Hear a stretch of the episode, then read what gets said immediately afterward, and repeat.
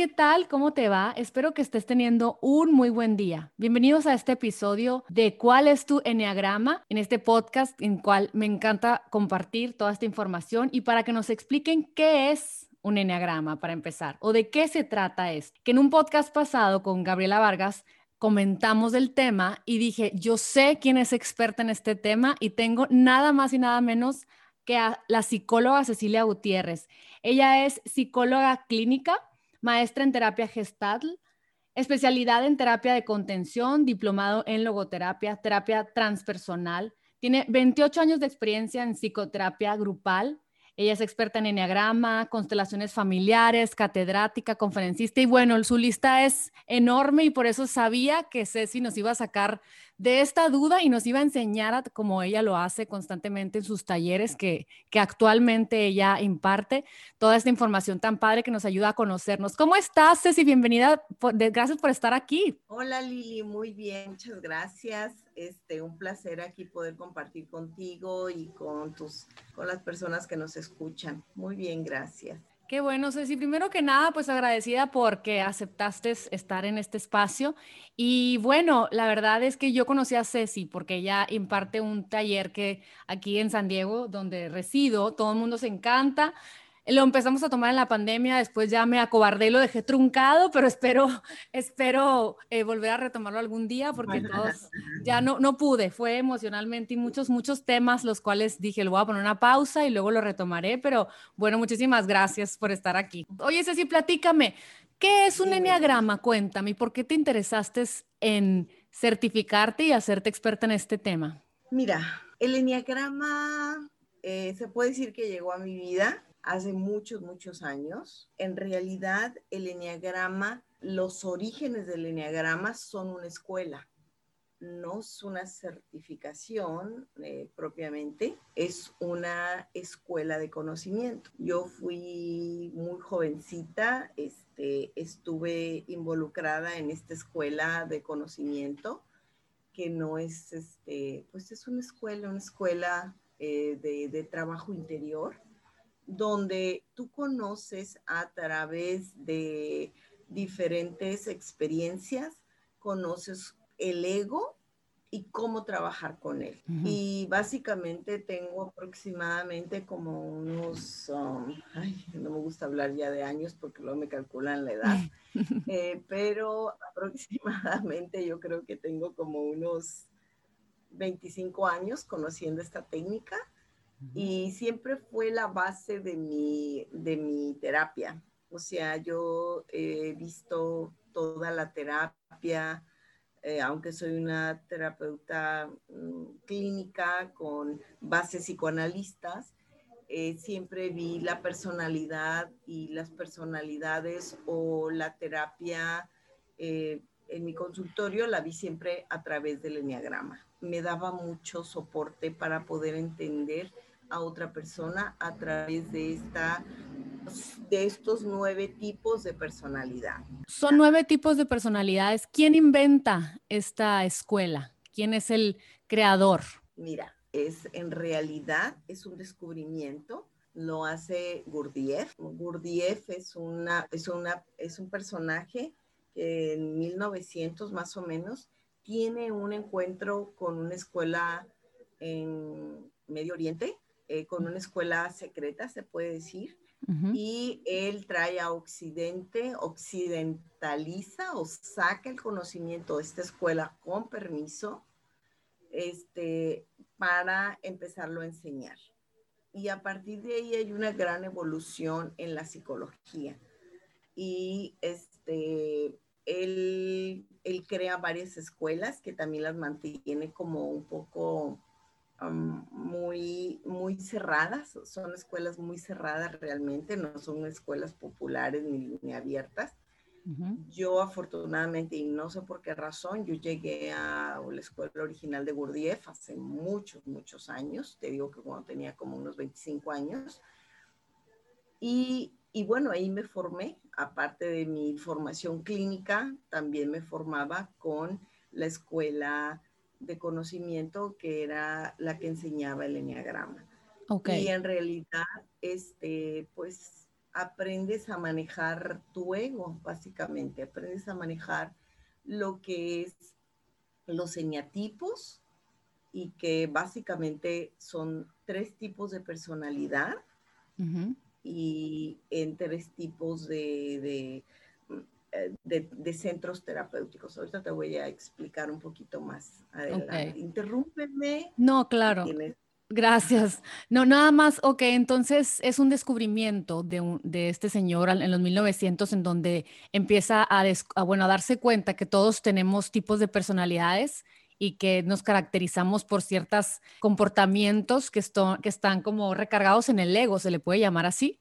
¿O cómo, cómo es? Son, que son estilos de egos y, este, y hay tres intelectuales, tres emocionales y tres egos en el cuerpo, corporales. Y todos se supone que caemos en alguno de estos tipos de, personalidad.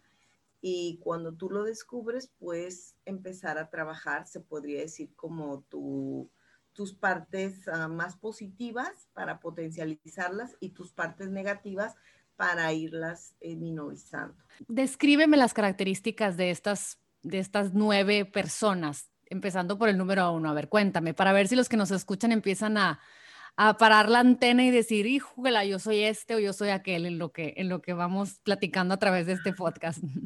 Te voy a hablar de, lo que pasa es que curiosamente, bueno, este también está basado en las matemáticas, no es un conocimiento muy, muy antiguo.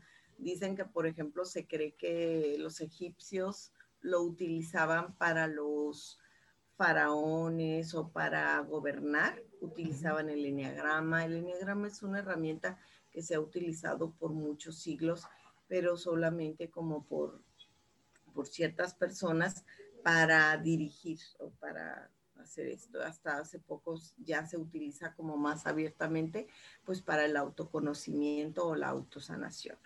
Pero existe eh, los egos intelectuales y no están en ese orden. Fíjate, por ejemplo, si empezamos por, por los egos corporales, sería el 9, el 1 y el 8. 8, 9 y 1 son egos que están en el cuerpo.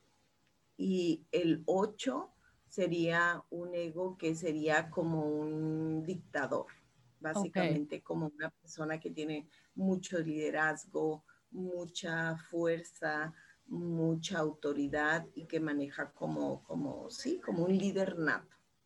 ¿Puedes describirlos, los nueve de tal manera que, que, diga las características que tienen? Sí, sí. Por ejemplo, te digo, el ocho es el primero de los corporales, Luego le sigue el 9, que es otro de los corporales, y que el 9 sería el pacificador, que sería una personalidad donde, donde lo más importante es, ser pacífico. Se dice que el ego está en el 9, lo mismo que en el 8, eh, esos no piensan ni sienten para actuar, simplemente eh, reaccionan.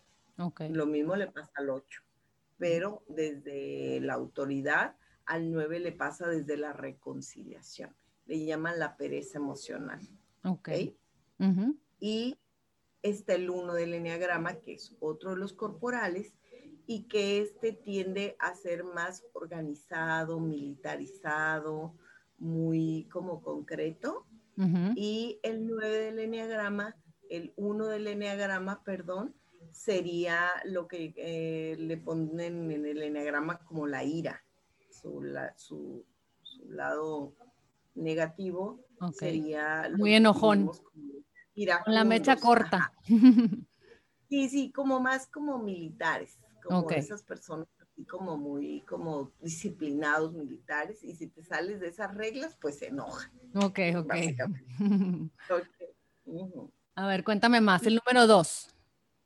2, 3 y 4 serían los emocionales. Ok. El 2 del enneagrama tiene la característica de ser, le dicen la mamá pollito, es como la, la, persona que siempre anda ayudando a todo el mundo, la persona que protege, pero también cuando no está sana puede ser muy controladora. ¿Ok? Y en ese sentido, el 2 del enneagrama es conocido este, más como el ayudador. ¿Ok? Ok. El 3 del enneagrama también es un emocional y las situaciones que maneja una alta autoestima, pero estamos hablando de, lo distinguirías más como un narcisista, una persona este, que está en la vanidad, en la imagen, que todo lo importante para él es cómo se ve, no cómo se siente. Ok. Y ahí estaríamos como en esa parte como más externa, que se siente, si tiene, se siente valioso. Básicamente es la característica más importante de los tres del enneagrama, que es la vanidad. Ok. El cuatro del enneagrama sería el clásico, también es un emocional y sería el clásico artista. Ahí estamos hablando de una persona que maneja el arte, que maneja la sensibilidad de las emociones, de los procesos. Y entonces puede ser un escritor, un pintor, un artista, una estrella de Hollywood, pero muy auténtica. Y es el que hace arte por hacer arte. Ok, por disfrutarlo, pues. Sí, sí, sí, sí. Un cuatro desequilibrado, que, ¿cómo sería? Eh, sería la envidia. su, su, su, lado este, de sombra sería la envidia, pero no es la envidia como la gente lo entiende, porque en realidad él nunca va a envidiar eh, el carro que tiene alguien más y todo. Envidia la estabilidad y la seguridad emocional, porque son mm. muy como, como inseguros de sí mismos. Entonces les falta mucha autoestima. Ok, y luego platícame más, el 5. 5, 6 y 7 serían en el enneagrama los que caen dentro de los intelectuales. Okay. Y el 5 del enneagrama sería el, el, clásico científico. Tú lo entendés, tú lo, nosotros lo distinguiríamos como un Einstein. Como el nerd. ajá, como una persona enfocada en la ciencia. Pero la ciencia y qué hay detrás del conocimiento de una sola cosa. Se especializan y super especializan en un solo aspecto. Ok. okay? Y desestabilizado, una persona así de, investigadora, ¿cómo podría caer en un pues desestabilización? no tiene vida. Mm. Nada más estudia, nada más se prepara, nada más este, algo así, pues no tiene mucho no, hace nada o se puede centrar mucho nada más en eso. Ok. En, la ciencia. Ok. pues se desajusta de sus otras áreas o descuida otras áreas. Claro, claro. Y luego, a ver, cuéntame el 6. Ah, pero a este le llaman la avaricia.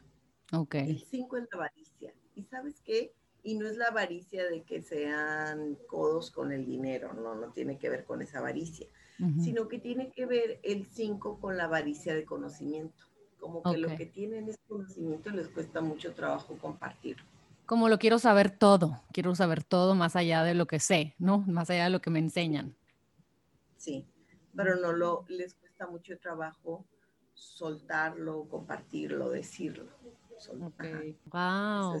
y luego, a ver, cuéntame el que sigue. El 6 del enneagrama sería la persona que es, es el clásico amigo.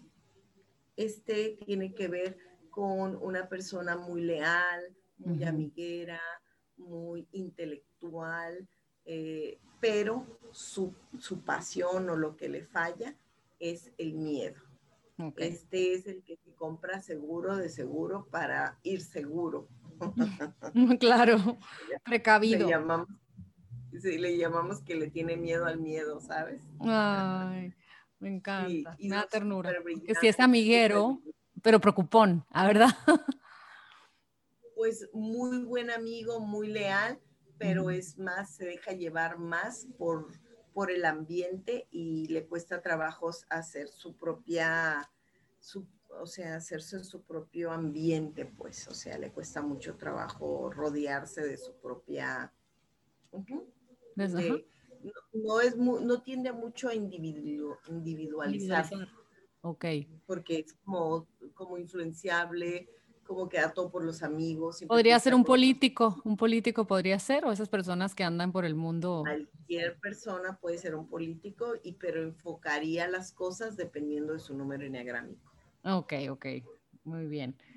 A ver, cuéntame, ¿qué sigue? Sigue el 7. El 7 del enneagrama, que ya sería el último de los intelectuales, y allí entra uno muy interesante, que este es pura fiesta. Este es el clásico Playboy, el clásico, este, es, este le llaman la gula en el enneagrama. Este es la gula, es un 7, y este es una persona muy positiva, muy alegre, que inicia muchas cosas, es muy inteligente, pero el problema es que no se enfoca. El problema es que hace todo, pero no se enfoca. Entonces, imagínate, la gula quiere probar de todo, experimentar todo, saber de todo, y le cuesta mucho trabajo enfocarse.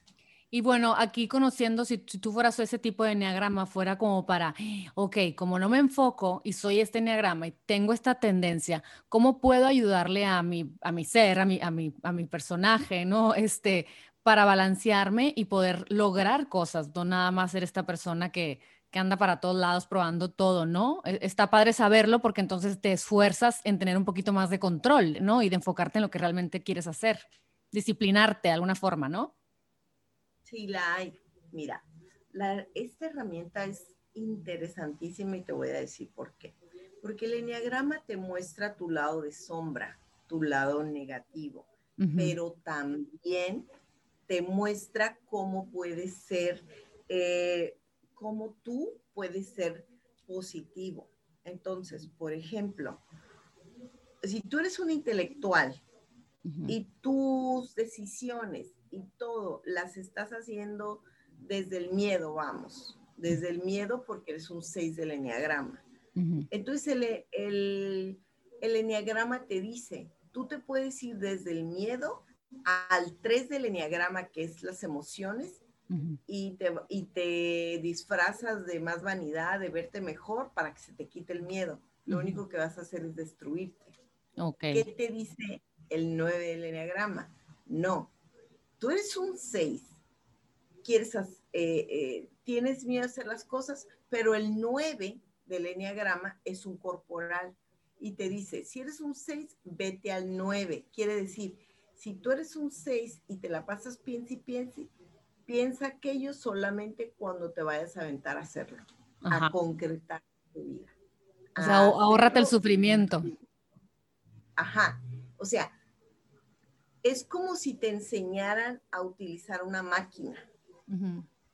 Aquí se aprende, aquí se apaga, aquí salta velocidad, así. Y entonces el enneagrama te dice, tú eres emocional, pero cuando tú tus emociones las piensas, te haces peor persona.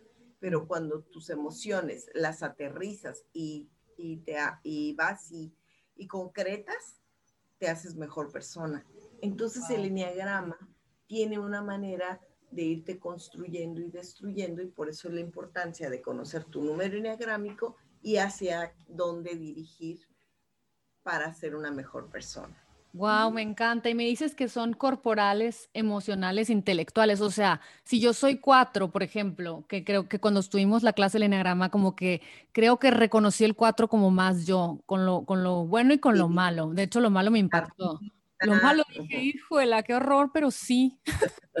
sí, o sea, Ajá, si estoy desvelada, yo digo, me, voy por la, por la adicción de voy a hacer mucho ejercicio o voy a, estudiar mucho o siento que no me cuesta mucho trabajo parar y frenar y, descansar o, o, o, mis emociones se van, se van, se van, se van y se van, se fueron. Entonces, es, duele ver el enagrama, si te lo, pero, pero está padre porque entonces te reconoces y sabes cómo eres y, y, empiezas a buscar la forma de frenar, parar, conectarte con la naturaleza, irte a la, al árbol, irte a la calle, ¿no? Porque, o sea, y es emocional y sin duda yo soy súper emocional. Entonces... Y fíjate, una de las cosas, y normalmente el eneagrama, pues obviamente te va a recomendar lo que más trabajo te cuesta. O sea, y en este caso el eneagrama, a un 4 el eneagrama, le dicen, vete al uno. ¿Y cuál es el uno? Pues el disciplinado, el que tiene disciplina, el que todos los días hace una rutina, el que no se sale. ¿Y qué hacen los emocionales? Hacen según se sienten. Si me siento bien y amanezco de buenas, hago mis cosas, esto, el otro, pero si un día amanezco deprimida, no hago nada, me tiro, entonces es inestable. Pero si sigue la línea y las recomendaciones del enneagrama, le dice, no, a ti te levantes bien emocionalmente o mal, tienes que ser responsable y cumplir tus metas, cumplir tus horarios, cumplir tu disciplina. Imagínate, le estás pidiendo algo muy fuerte a una persona, pero definitivamente es lo que sabes que va a arreglar tu vida. Sí, padrísimo. Y luego, después del 7, ¿qué sigue? O sea, ¿cuál es el que sigue? Pues el 8. 8, 9. Cuéntame del 8. sí, ¿verdad? Qué ya te lo fue el primero que O ah, sea, el primero dije, eso es que es lo que te decía. El enneagrama no se ve del 1 al 9, sino se ve 8, 9 y 1, porque esa es la triada corporal. Ok, ok, ya entendí. Ok, ok, buenísimo. 2, 3 y 4 son los son los emocionales y 5, 6 y 7 son los intelectuales. Y para saber la gente que me escucha, ¿cómo podrían encontrar su enneagrama? ¿Qué es lo que haces? ¿Haces un test? Este, ¿Lees todos y ves con cuáles sientes que honestamente eres tú o cómo, cómo lo pueden llevar a cabo? Mira, existen test en el, en el diagrama, eh, existen test en el, en el internet. En el internet son como tipo pruebas, uh, pruebas proyectivas, como un MMPI, como evaluaciones muy largas para poder saber qué tipo de personalidad tienen. El problema que tienen esos test es que no son 100% favorables. Conozco cantidad de personas que cuando me conocen o algo y por alguna razón se enteran que yo sé enneagrama, me dicen, oye, oye, yo estoy súper interesada en esa técnica, pero leí los libros y nunca supe qué número era y yo ya lo sé. Pero hice el test y viene de 900, 900 preguntas. Wow. Y te juro que creo que soy este número, pero no estoy al 100% por esto por lo otro. Tiene una complicación, esta técnica es muy complicada y te voy a decir cuál es su complicación por ejemplo, yo te decía, si tú eres un 1 del enneagrama, cuando el 1 del enneagrama se conecta, cuando el 4 del enneagrama se conecta al 1 del enneagrama, se hace una mejor persona, porque se va al cuerpo. Pero cuando el 1 del enneagrama se va al 2 del enneagrama, que es otro emocional, que se la pasa ayudando a todo el mundo, se hace peor persona. Oh y tú, Lili, tienes características de cuatro, de dos y de uno. Uy, sí. Dale. con razón, ya entendí. Claro, y, mi emoción de, artista, o sea, de loca, ¿sabes? Conectada con la que quiere ayudar, termina agotada y cansada y muerta porque el artista no puede estar en todo momento al 100, ¿no? Y es porque no se está dedicando con disciplina. Así es. Pues, A la vida, pues ya no se disciplina. Claro. Sino que es demasiado, pues como son los artistas, inspirados. Inspirados, pero cuando uno no está inspirado y tiene el, pegado al enagrama 2, pues estás furioso porque tienes que ayudar a fuerzas, ¿no? Sosteniendo el personaje de la bien linda. Sí, así. Oh my God. Y bueno, pues ahí irte autoconociendo, irte autorregulando, ir aprendiendo y todo eso. y, bueno, en esta escuela eh, o en este camino del enneagrama, pues es una es la fase del diagnóstico pero otra es el, autoconocimiento, es, conocerte y aprender a trabajar contigo. Es muy ah. bonito el enneagrama. Qué padre, ¿cómo, ¿cómo te ha servido, Ceci, a ti el, el tener este conocimiento del enneagrama, el poder más o menos leer a la gente? ¿Cómo te ha servido para mejorar tus relaciones, mejorar tu, tu no, mejorar tus relaciones en general. Yo creo que si yo supiera qué enneagrama son mis hijos, pues podría saber cómo ayudarlos, ¿no? Si uno está de artista y lo pongo a decirle que ayude a todos sus amigos y sea un padre Tereso de Calcuta, pues no lo voy a ayudar, ¿no? Así es. Pues yo lo que pienso es que el enneagrama, una, cambió mi vida interna. Okay. Porque me hizo saber porque el, el ego normalmente te va a mandar al lado enfermo. Nunca te, o sea, si a lo mejor tienes un papá o una mamá construido en tu número o al número que tú te debes dirigir, pues te va a ayudar muchísimo. Pero las influencias de afuera, enneagrámicas, más lo que tú, pero cuando tú sabes quién eres y cómo ser una mejor persona y trabajas en ello, te cambia la vida. Definitivamente yo creo que es de las herramientas que más ayuda en, cambiar y da muchas respuestas en el cambio, en el interior. Es una de las herramientas más hermosas que yo conozco y sí que conozco psicología para, para manejar el interno, tu vida, muchas cosas. Y también relacionarte, por ejemplo, por eso yo te digo que yo lo uso como una base en la terapia. Yo cuando veo un paciente 6 del enneagrama, yo las recomendaciones que yo le hago son exactamente para sanación. Las recomendaciones que yo le hago a un uno del enneagrama, yo sé a dónde se tiene que construir y le hago exactamente las recomendaciones que vayan hacia el lado que lo construya. Y así, normalmente. Y no necesariamente le digo al paciente qué número enneagrámico es, a menos que vea que, que lo que más le falla es su ego, pues lo entreno, le enseño, le explico por qué y lo, y lo guío para que sea una mejor persona para sí mismo y para los demás. Oye, Ceci, y dices que los test que salen en internet son confusos, pero para toda la gente que te oye de otras partes de, de, de México, de otras partes, ¿qué recomiendas? Que lean un libro en Enneagrama, porque mucha gente va a decir, híjola, qué buena herramienta para para eh, contratar gente o para saber cómo es mi marido o para saber cómo soy yo, o sea, cómo, cómo es que la gente puede hacerlo, porque sé que hay varios libros. ¿Cómo recomendarías tú que a la gente aprenda el tema y pueda, pueda usarlo en su vida cotidiana? Pues mira, yo, a quien yo recomiendo, porque él también es de escuela y de hecho él simplifica, él simplifica el enneagrama. El enneagrama es súper complejo. Quien hizo sencillo el enneagrama es Richard Rizzo. Ok. Richard Rizzo, porque también es lo, lo Richard Rizzo y tiene un número que, un libro que se llama El enneagrama, o sea, es sobre los eneatipos.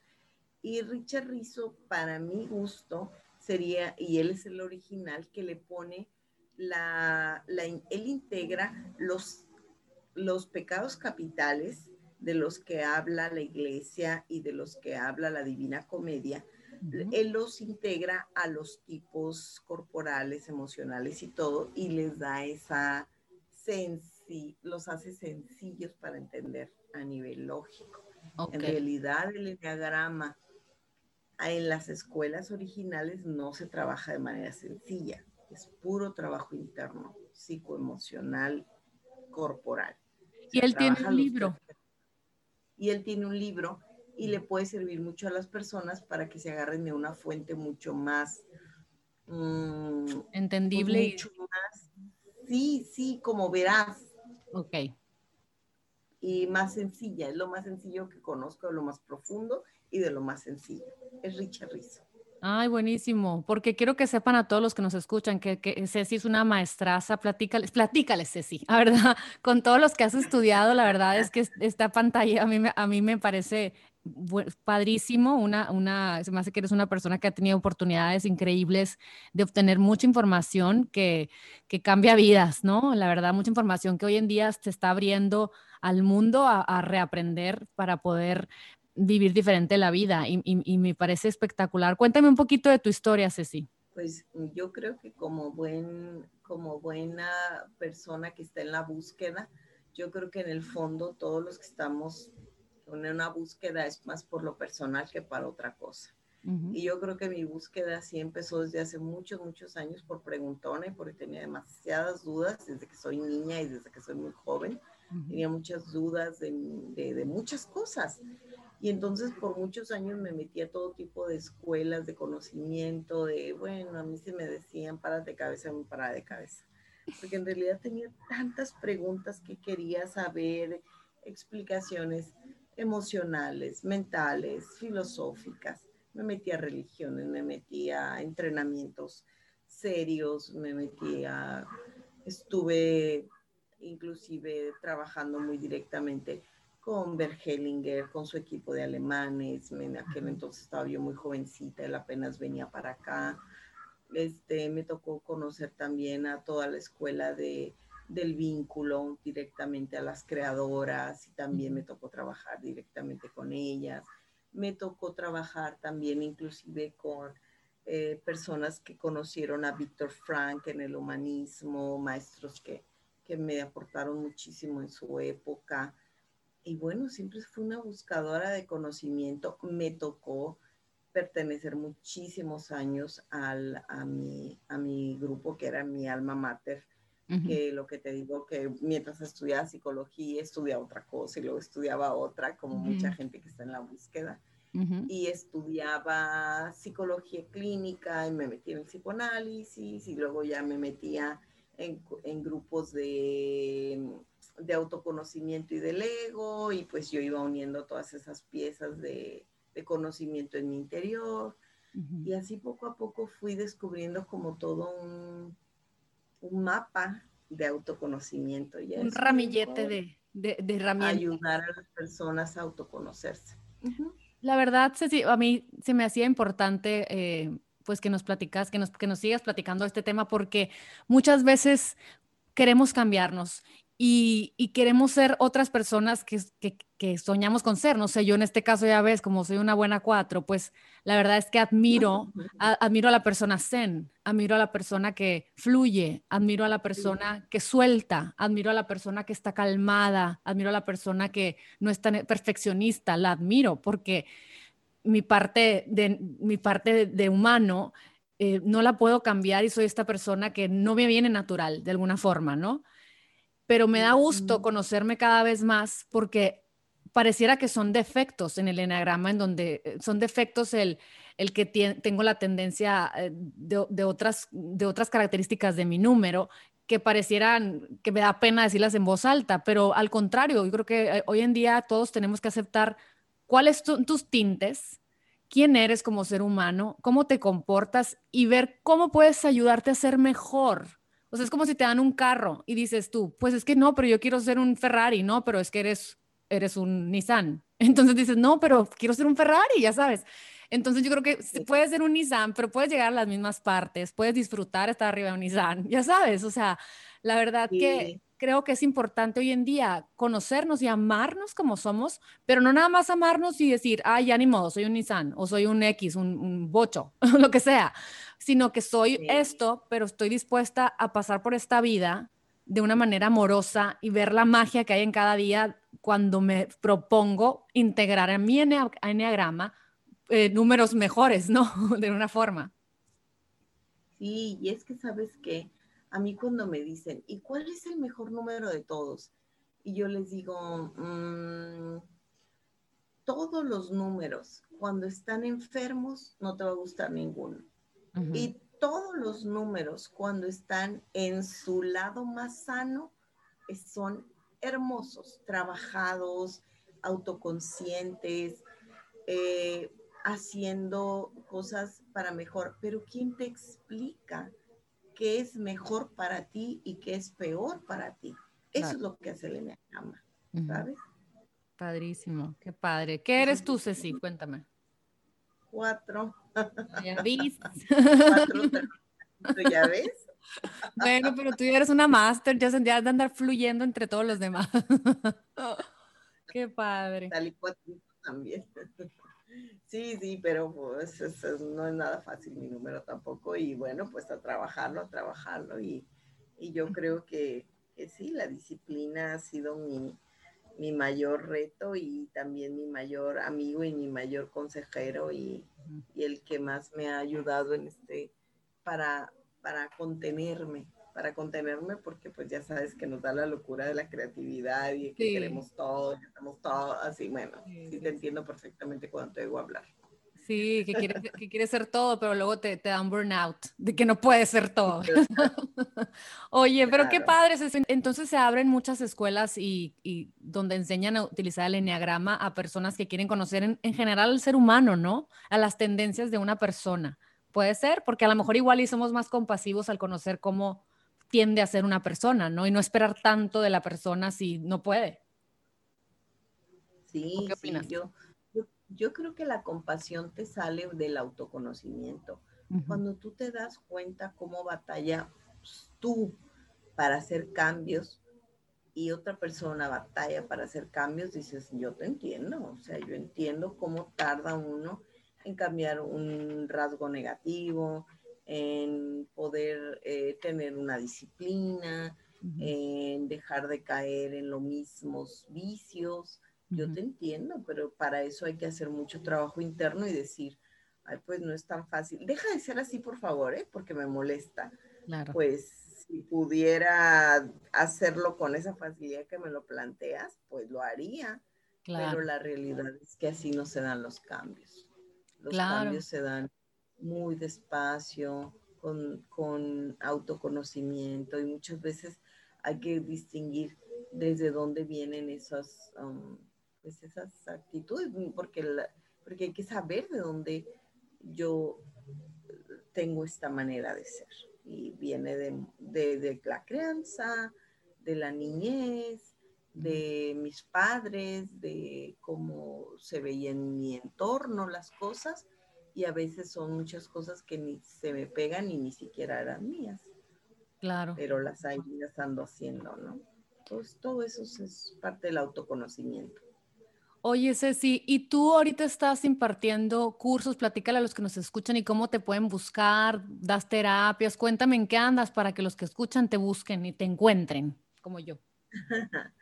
pues mira, Ahorita, de hecho, estamos, eh, estamos dando algunas pláticas, um, no son pláticas, son pequeños spots de 10 minutos o eso sobre temas en general. Pensamos que aportar un poquito de lo que conocemos a las personas en general para que lleguemos a más personas, pues lo hacemos a través de un canal en YouTube que se llama MIST, así como suena, M-I-S ajá, MIST. Y lo que aportamos ahí es en el área espiritual, que Héctor tiene mucha experiencia en el área espiritual. Héctor es tú, tú platícales quién es Héctor. Héctor es mi esposo y él este y él es en realidad toda esta línea que yo he trabajado en a niveles psicológicos. Él ha trabajado en su en un largo camino espiritual de es lo máximo, Héctor. Sí, sí, sí. Pues ya lo conoces, es todo un, un estuche de monerías en cuanto a, lo espiritual. Y él da, él, él, nos da pláticas este, en mis de, de temas del astral, de temas del manejo de regresiones a vidas pasadas, de cómo manejar este, pues, la energía y cosas de ese tipo. Eh, cómo mejorar su salud. Y yo estoy trabajando pues con cuestiones más psicológicas como manejo de depresión, ansiedad, autoestima, pero con el enfoque sistémico que nosotros manejamos. Y seguimos dando talleres de, de MIST, el, se puede decir que el diplomado que nosotros damos de intervención sistémica, este, lo estamos metiendo en, en mis, el método de intervención sistémico y transpersonal, ahora se llama así, método de intervención. Oye, Ceci, pues qué padre, la verdad que eh, para ser breve, este, te agradezco mucho que nos hayas explicado un poco más lo que es el enneagrama, de dónde viene y cómo, cómo puede ser una gran herramienta, este, que te busquen en, en, en, tus redes sociales, ahorita se las vamos a dar en, el arte, normalmente siempre lo posteo. Y bueno, pues qué padre que nos das la información de, de dónde buscar más, más información para los que se quedaron picados y tienen la curiosidad de saber qué tipo de enneagramas son. Este, la verdad es que no se van a arrepentir de saber más de ustedes. Este, a veces el encontrarnos y el reconocernos y el aprender de nosotros suele ser un camino empedrado a veces porque creemos que tenemos una que, creemos que sabemos quiénes somos y cómo somos y luego nos encontramos con que no, realmente no, ¿no? Entonces, pues está padre. Te, te agradezco mucho. ¿Algo más que nos quieras decir, Ceci? Pues ahorita que dices de eso de que nos conocemos, yo creo que sí nos conocemos. El problema es que a veces no nos gusta lo que conocemos de nosotros y que a veces la parte más hermosa o positiva de nosotros no puede tomar el control de nuestras vidas. Y eso es porque cargamos eh, cosas positivas con cosas negativas. Si nos deshacemos de toda nuestra sombrita, lo más que se pueda, la verdad es que cada ser humano brilla de una manera, pero súper, súper hermosa. Ay, me pues encanta, me encanta. La verdad que yo te agradezco mucho, Ceci, a través de, de los meses que estuve en el, en, el, en el diplomado, yo aprendí mucho de mis ancestros, aprendí a darle las gracias. Me acuerdo que en una de las, de las terapias que hicimos, cierra los ojos, Liliana me dice así, y vas a pensar y no sé qué, te vas a imaginar a tus ancestros. Y yo, Ceci, no le pude devolver a mi ancestro esto que no me gusta. Y me dice, pues es que con qué soberbia quieres imaginarte a tu ancestro dándoselo y quieres que tu ancestro lo reciba. Hazte cuenta como demeritando a, ¿no? a, a lo que viene atrás de mí y nos damos y creemos muchas veces que sabemos más que nuestros antepasados y nos, sentimos con la soberbia de yo lo voy a hacer diferente porque yo soy mejor y no nos damos cuenta que venimos de un legado milenario de decisiones y que gracias a eso somos lo que somos y al contrario, he aprendido a través de ti a agradecer quién soy, de dónde vengo, qué decisiones se tomaron y, darme cuenta para poder cambiar mi futuro, ¿no? Y futuro y el, ¿cómo se podrá decir? de mis hijos, ¿no? De mi familia o sanar todo aquello que, que se sufrió, no sé si. Sí, sí, sí, definitivamente. Así como hay ancestros que son eslabones que hacen una bendición, un cambio, una diferencia por muchas generaciones, también hay ancestros que vienen sufriendo y arrastrando cosas negativas y también dejan por generaciones pues pesos y cosas negativas, pero también hay que honrarlos. Son grandes maestros todos. Y yo creo que quitarnos esa idea de que bueno, malo y ya, no, esto es más amplio. Sí, no, es, es, es, todo un mundo interesantísimo de conocer y pues gracias al universo por personas como ustedes que están, que están con toda esta emoción y voluntad de enseñar todas estas cosas lindas que nos, que nos enseñan a, conocernos. Entonces, muchísimas gracias, Ceci, por estar en este episodio. Te agradezco mucho y bueno, a todos los que escucharon a Ceci que se quedaron con más ganas, búsquenla, métanse a YouTube, a la página Mist. Este, se las voy a postear también eh, para que puedan entrar fácilmente y lo compartan. Y pues gracias, Ceci, por estar aquí. Gracias a ti, Lili, por compartirnos y por poder estar en tu en tu programa y también transmitirle a todas estas personas pues lo que uno pueda apoyarlos para que sean personas más felices. Adiós. Los espero en el próximo episodio de Lily Bon Life, este espacio en donde compartimos a mucha gente hermosa que nos enseña cómo vivir una mejor vida y ser tu mejor versión. Bye bye.